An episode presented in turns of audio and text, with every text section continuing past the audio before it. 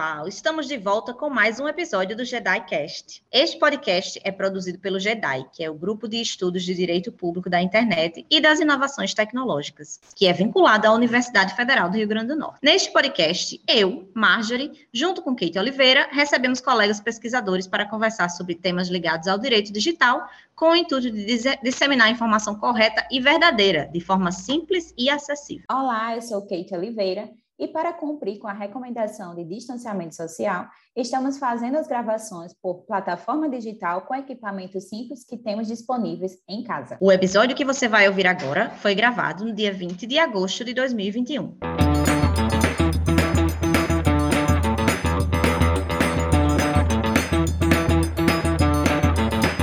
No episódio de hoje, vamos conversar sobre a Apple, privacidade e pornografia infantil.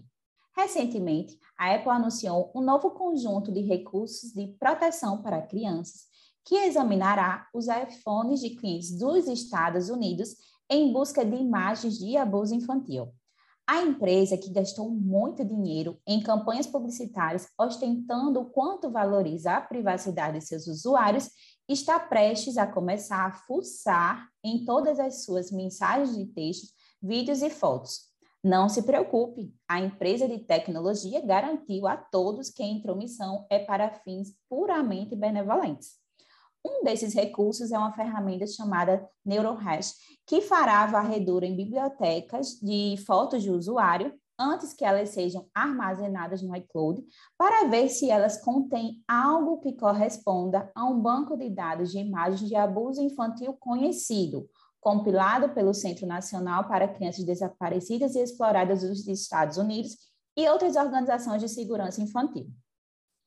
Outro recurso que os pais podem ativar ou desativar verifica as imagens do iMessage enviadas ou recebidas por contas que pertencem ao menor. Em seguida, ele notificará os pais quando uma criança receber imagens sexualmente explícitas. Superficialmente, os novos recursos da Apple parecem sensatos e recomendáveis. A exploração sexual infantil facilitada pela tecnologia é um problema enorme e que está definitivamente saindo do controle. Por outro lado, de particular preocupação para pesquisadores de segurança e ativistas de privacidade é o fato de que esse novo recurso não olha apenas para imagens armazenadas na nuvem, mas também faz a varredura dos dispositivos dos usuários sem o consentimento deles. Essencialmente, isso significa que agora há uma espécie de backdoor do iPhone de um indivíduo que tem potencial para crescer cada vez mais. Mas, embora as tentativas da Apple de proteger as crianças possam ser valentes, elas abrem uma caixa de Pandora para questões de privacidade e vigilância, que, consequentemente, terá impactos para os usuários de iPhones ao redor do mundo, inclusive aqui no Brasil, e potencialmente os demais usuários de smartphones, se essa iniciativa virar moda. Por isso, hoje, iremos conversar sobre quais são as implicações da inclusão de backdoors e da varredura de dados armazenados nos smartphones em relação ao que temos na LGPD. E para isso, temos a satisfação de conversar com Carlos Eduardo da Silva, professor do Departamento de Computação da Sheffield Hallam University e pesquisador das áreas de segurança e de engenharia de software. Maravilha! Então, para dar início à nossa conversa, Carlos, explica para a gente, explica para o nosso ouvinte o que danada é um backdoor em um equipamento. Ok, então obrigado pelo convite para participar do, do, podcast. Né? Então, indo direto a, ao ponto, é, o que é um backdoor? Né? Então, a, a, a ideia de backdoor é, é qualquer maneira de você acessar um determinado sistema, seja esse sistema o seu computador em casa, o seu celular, o sistema da sua empresa, ou o que quer que seja, sem utilizar é, uma senha para tal. Então, se você pensar no seu aparelho, no seu iPhone, você consegue acessar seus dados quando você coloca lá a sua senha, o seu número, o seu PIN, ou a sua biometria, né? É, então, se eu tiver um backdoor, eu consigo é, acessar aquele aparelho, acessar os seus dados, sem precisar da sua senha, sem precisar da sua biometria. E como é que isso se relaciona normalmente com a noção de criptografia? Né? Hoje, qualquer aparelho celular, iPhone, Android e por aí vai, eles têm a capacidade de criptografar os seus dados. Quando você está usando o seu iPhone lá, que você não coloca a sua senha, os seus dados estão encriptados dentro do dispositivo. Existem, se você procurar pela internet, diversas notícias dizendo que a polícia conseguiu quebrar o iPhone do fulaninho depois de tantas tentativas e tal. Isso daí não é considerado backdoor, porque nesse caso é, existe uma o que a gente chama de quebra da segurança do dispositivo para conseguir acessar os dados. Porém, esse tipo de quebra é muito custoso, não é um, um processo simples de ser feito. Então, você é, imaginar aplicar isso para todos os usuários é algo totalmente inviável, né? É um processo muito caro de ser feito. Com a noção de backdoor, é como se eu dissesse: é, o seu telefone está encriptado, eu preciso da, você precisa da senha para acessar os dados, mas eu, fabricante, eu consigo acessar o seu telefone sem precisar quebrar criptografia nenhuma e sem precisar a sua senha. Isso aí é a noção de backdoor. Eu gostaria que você explicasse também de que forma, a partir dessa tecnologia de app, como seria feito, de fato, essa varredura dos dados que estariam a salvo nos smartphones e nas nuvens? Isso é feito mesmo em dados que estariam encriptografados, encriptados? No caso aí, como, como funciona o, o Neural Hash da Apple? Né? Então, Vamos, vamos começar então pelo, pelo que você tem no seu dispositivo hoje. Então, o iPhone, hoje ele tem o, o aplicativo de mensagem, se eu não me engano, iMessage. É, você também tem o aplicativo para salvar suas, seus arquivos, suas imagens, suas fotos na nuvem da, da, da, Apple, que é o iCloud. E do jeito que ele é feito, ele é, adota o que a gente chama de criptografia de ponto a ponto. Isso quer dizer que, se você manda uma mensagem para um, uma, uma pessoa, somente o seu dispositivo e o dispositivo daquela pessoa terão acesso à mensagem. Então, a mensagem é encriptada no seu dispositivo, é enviada para o servidor da Apple, é entregue ao telefone do destinatário e lá no telefone do destinatário ela é, é aberta, ela é desencriptada, né? Com isso, o que, que você tem? O seu provedor de serviço, a Apple, ela não consegue analisar o conteúdo daquela mensagem certo? Então, essa é a forma que funciona hoje em dia com a grande maioria dos aplicativos de troca de mensagem, de salvar arquivo na nuvem e por aí vai. O que, que acontece? Existe uma, uma briga contra a criptografia por diversos órgãos de diversos países, e aí é, é, eu cito um artigo que foi publicado em, em outubro de 2019 pelo Centro de Estudo em Internet e Sociedade da, da é, Escola de Direito da Universidade de Stanford. Certo? É um centro altamente conceituado, renomado. E nesse artigo é feita uma discussão sobre esse assunto da criptografia, do problema da, da pornografia infantil, da troca de mensagens explícitas, é, não autorizadas. O artigo discute um, uma carta que foi elaborada pelo Departamento de Justiça dos Estados Unidos, em conjunto com o FBI, oficiais do governo britânico e australianos e outros atores da área de, de segurança.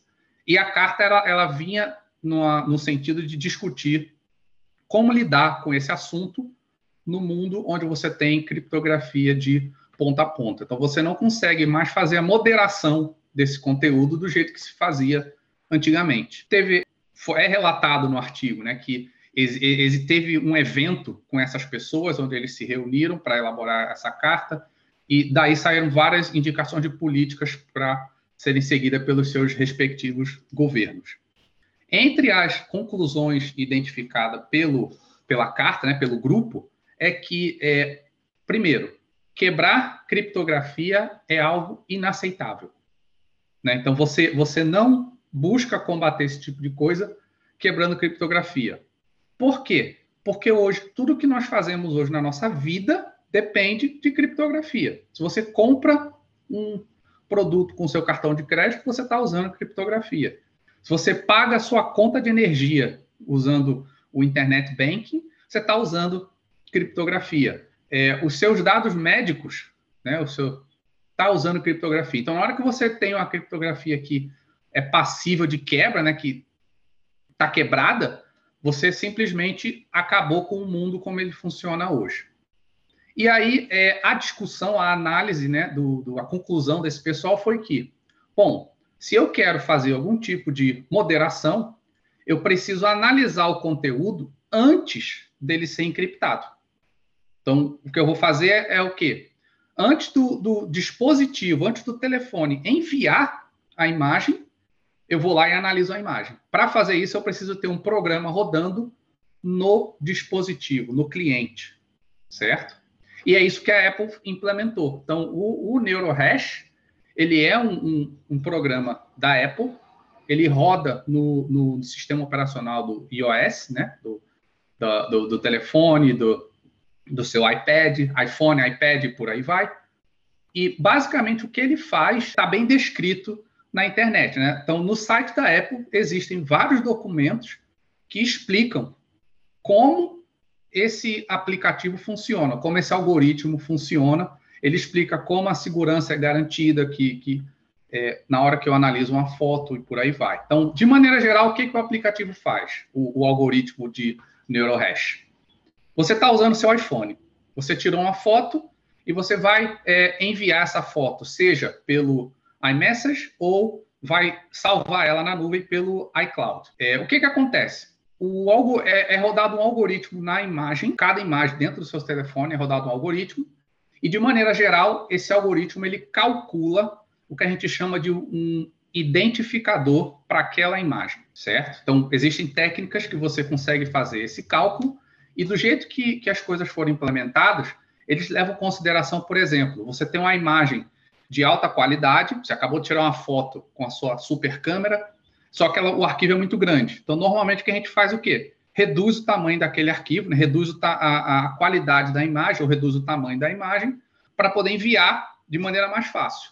Só que se você olhar, você ainda percebe que é a mesma foto. Para o computador, você reduzir o tamanho da imagem, isso quer dizer que são dois arquivos diferentes, porque eles tem tamanho diferente, tem quantidade de informação diferente. Né? O que, que o algoritmo da Apple faz?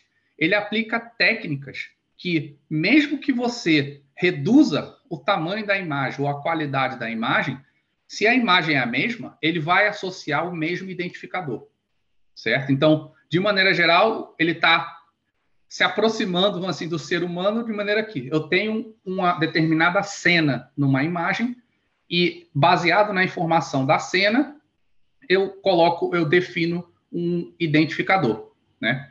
E aí o que que acontece? Existe um banco de dados, como como Kate mencionou no início, que é mantido por diversos órgãos de governos e, e é, autoridades policiais ao redor do mundo, que é um banco de dados de imagens de pornografia infantil. O que que a, esse banco armazena? Ele não armazena a imagem, ele armazena identificadores para fotos que já foram apreendidas ao redor do mundo. Então, toda vez que tem uma, um, a polícia apreende um equipamento que tem esse tipo de, de, de material, esse material ele passa por esse processo de gerar identificador. E isso é armazenado nesse banco de dados que é mundial. Então, o programa da Apple, o que, que ele faz? Ele calcula dentro do seu dispositivo o identificador de cada imagem que você tem.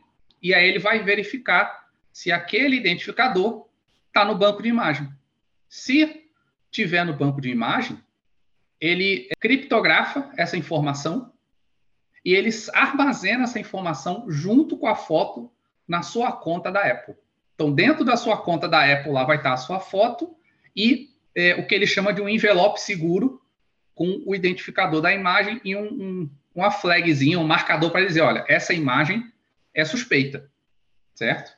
E aí é, existe um, uma conta que eles fazem, que é um, é um, é um, Você precisa ter um número X de imagens marcadas como suspeita para que o seu envelope possa ser aberto. E aí uma pessoa vai, então, analisar a sua conta e olhar para essas imagens, e aí, baseado nisso, eles vão fazer a denúncia para os órgãos, para as forças policiais, e, se você é menor de idade, para o seu guardião legal, né, para seus pais ou, ou, quem quer que, que seja. Então, esse é o funcionamento básico do, do NeuroHash uh, que a Apple está implementando agora. Maravilha. Só para os nossos ouvintes aí, o link para o artigo que foi citado pelo professor Carlos vai estar na descrição lá do, do podcast. Então, se você ficou interessado, é um um artigo muito interessante e bastante informativo. Mas vamos para a próxima pergunta, né? O NeuroHash, né? Tá lá rodando no meu iPhone, no meu iPad. O que, que pode acontecer, Carlos, se uma imagem for identifi identificada como pornografia infantil? Você explicou aí a parte técnica, né? Mas efetivamente, o que é que a Apple vai fazer com essa informação? Como eu mencionei, né? Quando, quando a imagem é identificada, é, a sua conta dentro da Apple é marcada para revisão, vamos dizer assim.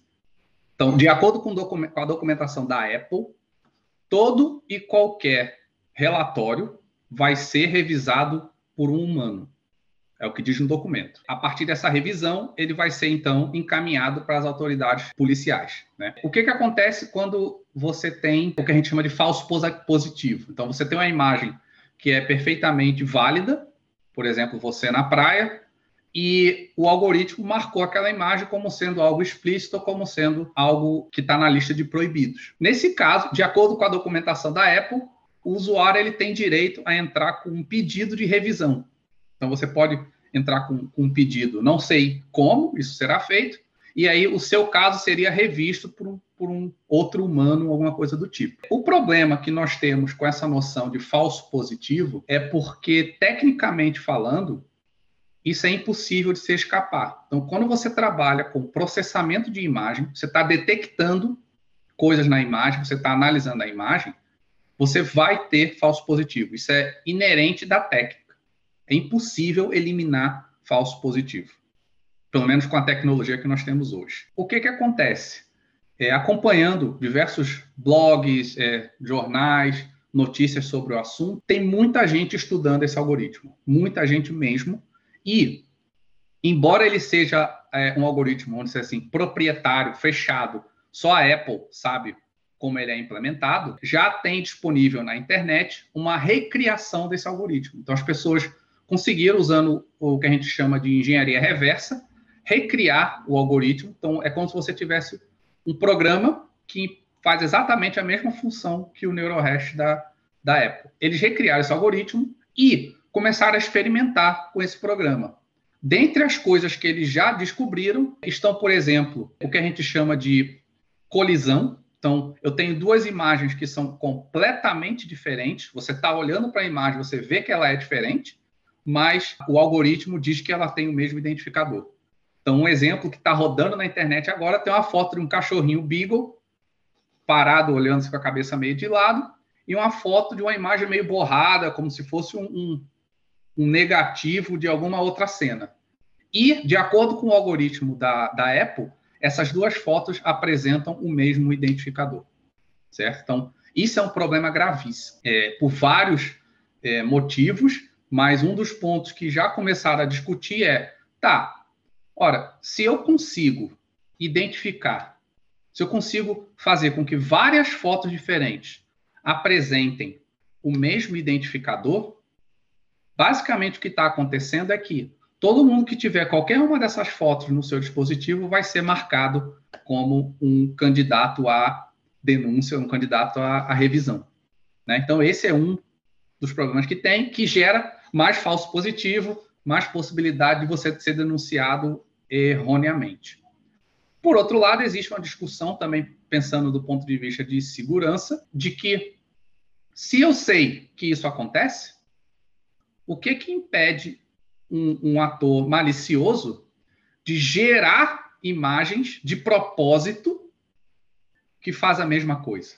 E aí, com isso, ele agora está dizendo: tá aqui, eu estou te dando um monte de imagem que, se você observar a imagem, ela é legal, ela é legítima, mas ela está batendo lá com o ID que está no seu banco de dados de proibido. Quem é que está errado? É o seu banco de dados ou é o seu algoritmo na minha imagem?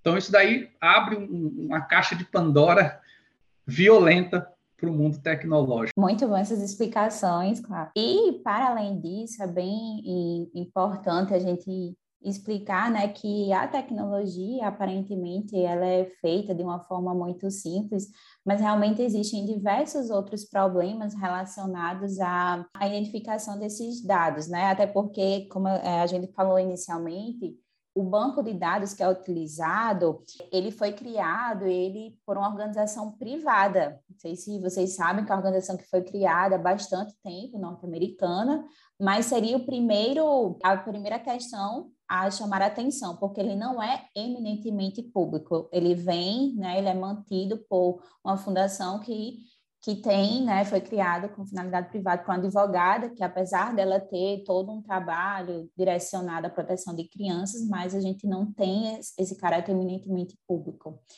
E, para além disso, eu gostaria de saber a sua opinião, quais seriam os riscos né, que esses recursos eles podem acarretar a esses direitos fundamentais, quando a gente fala de privacidade, proteção de dados? Essa seria, na sua visão, uma tendência perigosa, mas que teria uma justificativa plausível? Ou precisamos criar, na verdade, um meio termo, qual a sua opinião sobre isso? É, essa daí é bem complexa, né? Então, tem muita discussão ao, ao, redor disso daí, e eu vou pegar só um, um dos pontos que, que eu vi repetido em vários artigos. Um, do, um dos pontos que as pessoas mencionam, hoje, a Apple está fazendo análise de imagens em busca de pornografia infantil. A questão que se levanta é, quem garante que eles vão parar aí? Porque, efetivamente, o que você tem é uma tecnologia que analisa dados no seu dispositivo antes de serem encriptados e que toma a decisão e pode gerar alguma, pode fazer uma ação que vai gerar uma resposta a, a você. Nesse caso da, da questão das imagens de pornografia infantil, é uma coisa que todo mundo quer, que tem esse, essa verificação, que, a, que a, as forças consigam é, identificar e, e parar com isso, mas também vai detectar, por exemplo, casos, nesse caso específico da Apple, de imagens explícitas, mesmo que essas imagens sejam é, legais, né? E aí entra no caso lá, se você é um menor de idade, vai é, notificar o seu guardião legal, além de notificar as autoridades. Para exemplificar o problema de uma maneira mais geral, eu vou trazer um exemplo que é um pouquinho antigo hoje, né? Então, nos anos 20, 30, 1920, 1930, a Holanda ela tinha um registro de, de um registro como qualquer país, como qualquer governo mantém dos seus habitantes. Né? Então você tem lá as informações, nome, você tem o número de identificação, você tem o endereço, se você tem lá sua carteira de motorista e por aí vai. Então o registro da Holanda ele armazenava é, a religião das pessoas. Né? Então ele tinha essa informação e, e, e, eles eram muito orgulhosos, vamos dizer assim, de manter o registro sempre atualizado. Né? Quando chegou no, na década de 40, né, na, meados da década de 40, é, na, na época da guerra, os nazistas, quando eles invadiram a Holanda, eles utilizaram esse registro para identificar quem era judeu e quem não era. Tá? Então, tem muito material sobre isso daí em livros de história. É, o resultado concreto disso daí é que mais de 70% dos judeus que moravam na Holanda foram exterminados em resultado direto dessa informação que estava armazenada, que gera, gera um questionamento, né? Será que eu precisava realmente armazenar essa informação para os fins? Que é aí onde a gente pode fazer algum link com alguma das coisas que nós estamos observando hoje. Está um pouco fora da questão de tecnologia e celular, mas dá a ideia do problema de ter informação armazenada que pode ser utilizada depois para um, um resultado não tão quanto planejado. O outro exemplo, e aí eu volto ao artigo lá do pessoal de Stanford, é que esse artigo, ele, o tema principal que ele explora é o aplicativo chamado WeChat. Tá? O WeChat, para quem não sabe, é o WhatsApp da China. Tá? Então, é, é tem uma empresa chinesa eles fizeram lá um clone, vamos dizer assim, do WhatsApp, e o aplicativo ele funciona como WhatsApp e como Facebook. Então ele tem as duas funcionalidades.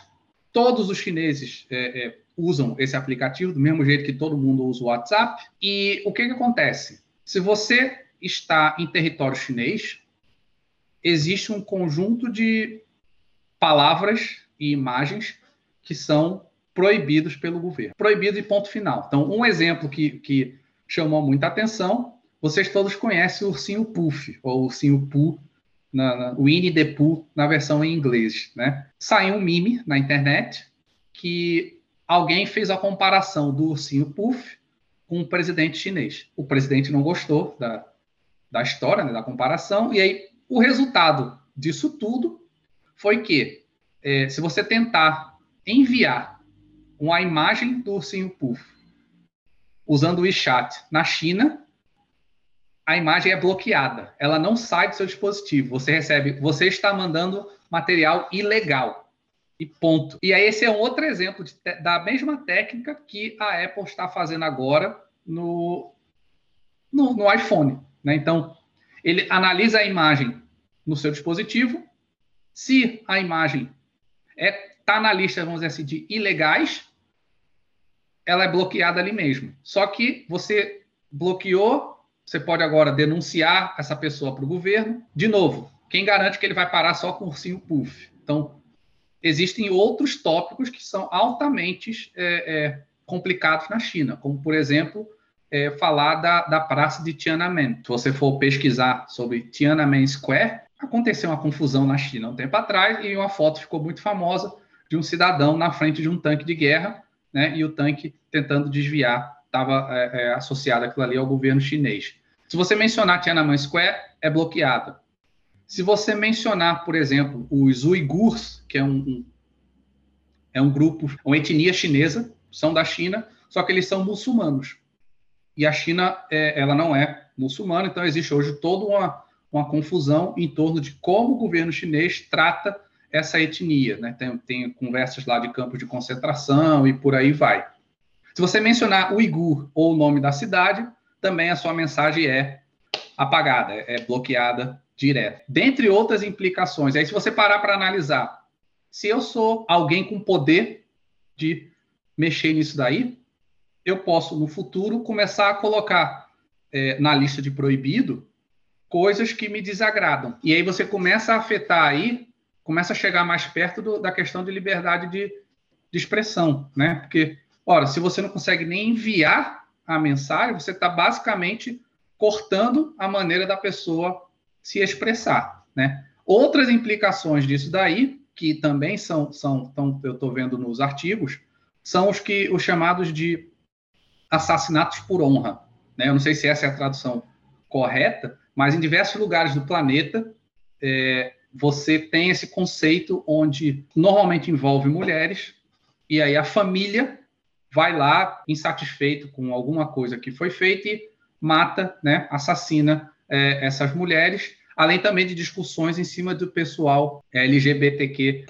Então, tudo isso daí está gerando um ponto que o potencial para vulneráveis serem afetados por essa tecnologia é muito grande, né? E tem uma ameaça muito grande a essa questão da liberdade de expressão. Então, esse é o link que eu falo do direito fundamental aqui, embora tenha outras discussões acontecendo também. Para os nossos ouvintes, essa tecnologia, inicialmente, ela está restrita né, para apenas os cidadãos que moram, residem em território norte-americano, mas como bem comentado lá no início, a expectativa é que ela ganhe o mundo todo e possa ser replicada, inclusive, por outras empresas. E, de fato, chama muita atenção é, essa possibilidade de acesso a todo tipo de, de imagem que está sendo armazenada em nossos dispositivos, porque demonstra uma atitude totalmente contraditória com a postura que a Apple vinha adotando até agora. Não sei se vocês recordam, em 2015, é, a empresa ela se recusou a ajudar autoridades americanas a desbloquear um celular utilizado por um terrorista após um ataque. Então, ali, se vocês forem observar, existia um, uma justificativa plausível para que você pudesse ter esse tipo de acesso, e eles disseram que a criação de um backdoor poderia permitir às autoridades desbloquear todo e qualquer iPhone no mundo. Então, será que essa justificativa mudou agora? Porque você está abrindo um, uma vulnerabilidade que pode ser mal utilizada, né? E realmente, é, a gente, a, para além desses aspectos de liberdade de expressão, foram muito bem pontuados pelo professor, essa ideia de que todos é, os fins justificam os meios, precisa ser muito bem repensada. Será que a gente não está instaurando um estado de vigilância constante que está sendo feito por empresas com fins eminentemente privados? Estamos cada vez mais potencializando o poder que já é nítido que essas empresas né, possuem.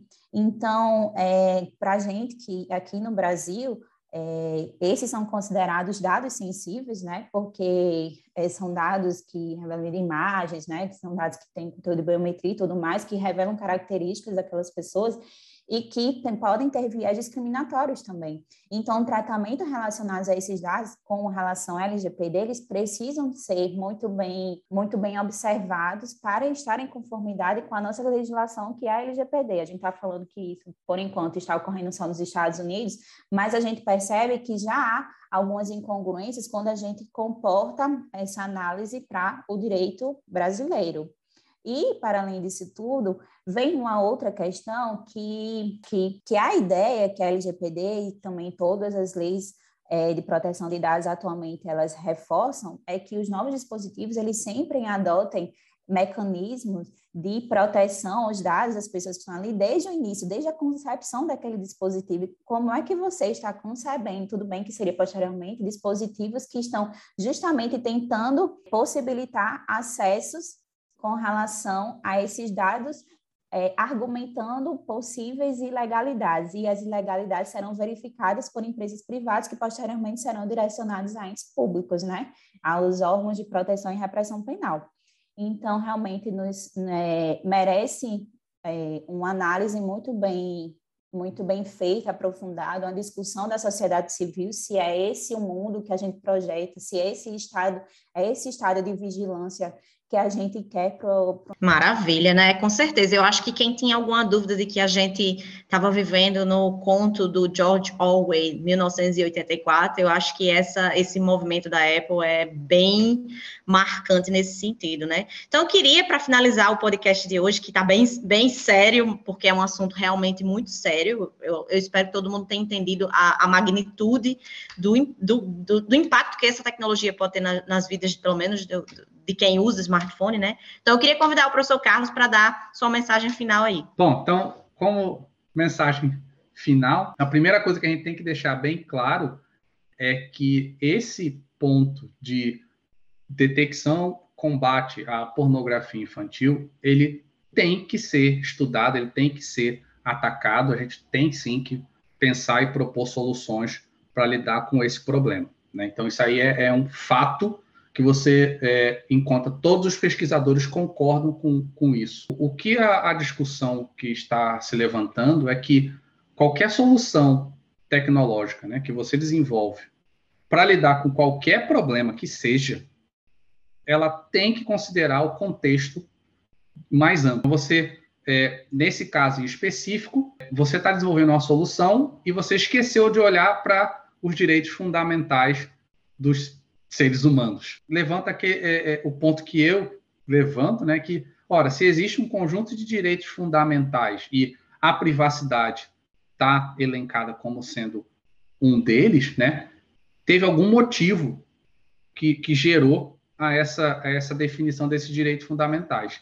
E aí, agora, é, se busca uma solução tecnológica que ignora tudo isso, eu acho que é meio que ignorar um pouco a história, né? E, e dar um tiro no pé, vamos dizer assim, né? E de, de mais agradecer o, o convite, né, para a participação do, do podcast. Agradecemos imensamente as palavras, né, todo o conteúdo, o rico conteúdo que foi trazido pelo professor Carlos. É um assunto que merece toda a nossa atenção e que cada vez mais nós precisamos se debruçar e aprofundar essa análise, levando em consideração não apenas o nosso direito interno, mas também análise de outras legislações, organizações internacionais estão para aí falando sobre a importância desses direitos de liberdade, privacidade, proteção de dados. E só para deixar né, um rápido comentário, quando a gente estuda a repressão penal aqui no Brasil, acesso a conteúdos, a gente precisa, de, por exemplo, por interceptação telefônica, você precisa da reserva de jurisdição, que você precisa da autorização do judiciário para ter esse tipo de acesso a esse conteúdo. Então, veja, é um acesso de conteúdo que está sendo diretamente explorado por aquela empresa com fins né, diversos que a gente vai discutir posteriormente. Então, vamos ter muito cuidado com relação a essa tônica de que os fins devem justificar os meios, porque a história nos revela que muitos erros foram cometidos e erros que mancharam, inclusive, a nossa história.